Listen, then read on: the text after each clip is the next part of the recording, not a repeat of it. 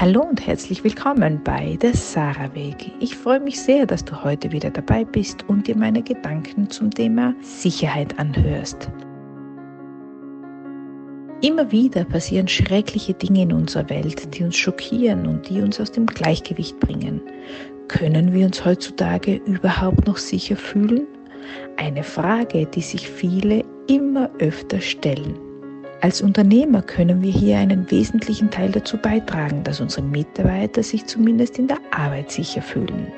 Wir können eine Unternehmenskultur schaffen, in der Mitarbeiter sich frei entfalten können und so sein können, wie sie sind, in der sie sich nicht fürchten müssen, ihre Meinung zu sagen und neue Dinge auszuprobieren, in der es erlaubt ist, Fehler zu machen, ohne dafür ausgelacht, degradiert oder sogar gekündigt zu werden. Die meisten Menschen möchten gerne einen Job ausüben, der für sie sinnstiftend ist. Sie möchten die Welt verbessern, verschönern, dazu beitragen, dass andere Menschen sich erholen, sich entspannen, sich sicher fühlen können, dass das Leben durch ihr Zutun leichter wird, dass Schmerzen gelindert und Prozesse vereinfacht werden. Nachdem unsere Welt sich in einem ständigen Wandel befindet, sind Kreativität und Innovationsgeist das Um und Auf für neue Errungenschaften. Jedoch, wie können Mitarbeiter sich sicher fühlen in einem Unternehmen, wenn bereits in den Stellenausschreibungen nur jene Arbeitsvorgänge beschrieben werden, die attraktiv erscheinen? Wie können Sie sich ehrlich und authentisch einbringen, wenn Sie kaum etwas von Ihrem Vorgesetzten im Bewerbungsgespräch erfahren? Meist wird uns eine Unternehmenskultur beschrieben, die mit der Realität wenig zu tun hat. Es gibt Studien, die besagen, dass jeder dritte Mitarbeiter seinen Job nicht des Jobs wegen verlassen möchte, sondern wegen des Vorgesetzten.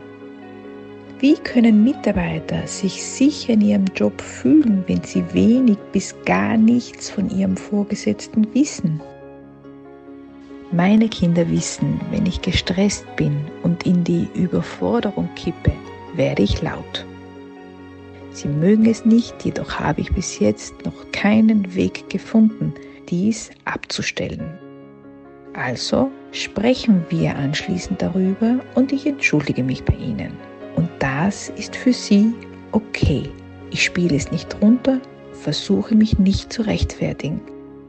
Meine Kinder kennen mich sehr gut, denn wir verbringen sehr viel Zeit miteinander und sie wissen, wann mir der Kragen platzt.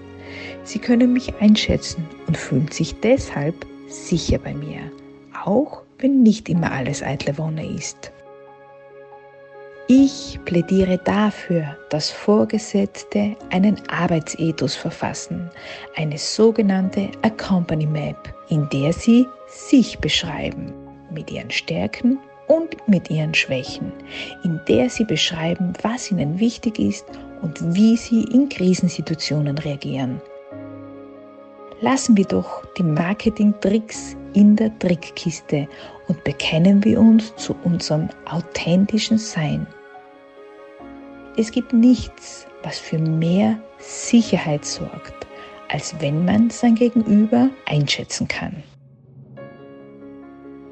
Du findest meine Accompany Map auf meinem Instagram-Account des Sarah Weg und ich freue mich, wenn auch du mit einem Hashtag Accompany Map deine eigene Version verfasst und mich dabei markierst.